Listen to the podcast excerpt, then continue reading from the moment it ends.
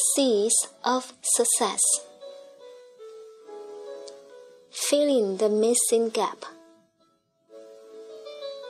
Eng Sok Tang Many years ago, a colleague of mine, my superior, passed me a book she said finish reading. Please spend some time reading it, she said. I opened it and flipped through the pages, and I was amazed to see highlighted lines on almost all the pages. The book was The Diamond Cutter. Please quickly read the book and return to me in a week time, she commanded. I took the book and glanced through all the highlighted portions. Some were pretty straightforward, but some were a little too hard for me to chew. After a week, I returned the book. She quickly went and photocopied a few pages. Then she handed them to me and wanted me to practice them. I began to write the six-time book. I took a small notebook split the page into six columns and numbered them. Then I started my journaling. However, I was only able to sustain it for a short while, and then I totally forgot about it as I read other books and learned other modalities. The diamond cutter method was soon forgotten. Strangely enough, through every year during spring cleaning, when I started to clear unwanted things away, I never put those few pages of the diamond cutter photocopies in the trash.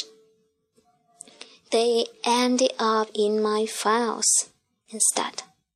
I can't remember how long they had been sitting in the files but I do remember that my superior had already left the company for more than six years. In 2012, the same book, The Diamond Cutter, came to me again. This time, it was through a friend staying in Johor Bahru who had listened to Geshe Michael's talk on DVD. I heard her excitement when she told me about the miracle of seed planting and its results. I was equally excited and anxious. Finally, a copy of the DVD came to me, and I spent a sleepless night listening to the teaching. It fits the missing gap. This was absolutely what I needed at this point of time. I began to practice at the level of my own understanding. It worked, and I was so delighted. Still, I wanted more. I wish Geshe Michael could come to Malaysia to teach.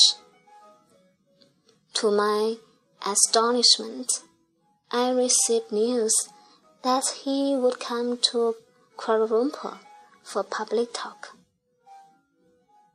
and Johor Bahru for retreat in 2012. At this juncture, I was elected area governor for District 51, Toastmaster International. Toastmaster International is a world leader in communication and leadership development. It is a non-profit organization in with 280,000 members and 13,500 clubs in 116 countries. A Toastmasters meeting is learned by doing workshop in which participants hone their speaking and leadership skills in a non-pressure as atmosphere. There is no instructor in a Toastmasters meeting. Instead, members evaluate one another presentations. This feedback process is a key part of the program's success. The organization is well structured from member to club to area to division to district to world headquarters. A well functioning club ideally consists of 20 members, and each area has four and five clubs. In my area, there was five clubs when I took my post. Two clubs were under the charter strength with fewer than 20 members. My role was to serve as the direct liaison between the district and the clubs in my areas. I also serve as a mentor to enrich members' experience by ensuring that each club in my area was well supported and that there was continued growth in membership and quality as members work towards success in the Distinguished Club program. I had also been appointed the club coach for one of the clubs to help the club achieve the status of Distinguished Club, or better, by the end of the current Toastmasters year. After learning the principles in Dharma Carta, coupled with the high performance leadership manual from Toastmasters International, I began to work with the clubs in my areas, especially the weaker clubs. Whatever I encountered, I contemplated on the concept of the pen I knew it was merely the projection from the imprint seeds in me. I kept checking on my thoughts, words, and actions. I ensured that I did not plant unwholesome seeds, as I knew that seeds grew. Instead, I did the opposite. After nine months, both clubs had returned to their charter strength with one achieving 22 members, and both came distinguished clubs. Not only that, all of the five clubs performed tremendously well. Eventually, my area was awarded Select Distinguished Area within nine months. Our area was the only one in our district to have been awarded the title of Select Distinguished Area during the annual convention in May. The understanding of the essence in the Dharma especially the way that things seem to us, is caused by seeds or imprints that we put in our mind earlier. Help me to succeed. I was aware that I was able to plant my desire imprints that will show me the results that I want. The positive seeds being planted brought me positive results. I have an example of this from my experience in Toastmasters.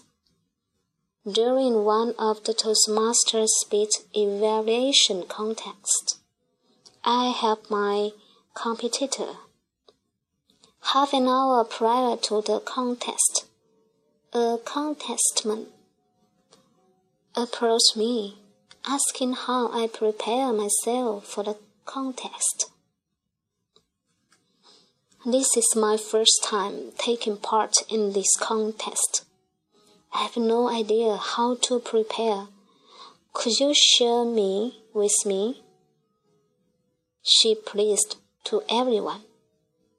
When she turned to me, I was busy eating, and I simply replied, Just do whatever you see fit, and return to enjoying my food. However, I could not enjoy eating when I overheard her asking wrong but being turned down again and again. Eventually, after finishing my last bite, I went to her. I shared my technique and my approach in evaluating a speech and the skills needed for a contest winning evaluation. I saw the relief on her face as we both went in for the contest. When the results were announced, she was the first runner up, and I was champion. I was dumb. I was less proficient in English language and younger than her and yet I won the competition. Interesting. Another scenario was being asked by other area governors to help in their areas or clubs. I never turned them down as long as my time permitted. On top of this, I gave my full support with the sincere intention of helping them increase their membership and the quality of their clubs. As the saying goes, what goes around comes around. With the attention of helping other areas to succeed, my area effortlessly achieved success. Seed planting is one of the missing gaps in my life, and it certainly comes in handy. I hope it's the same for you.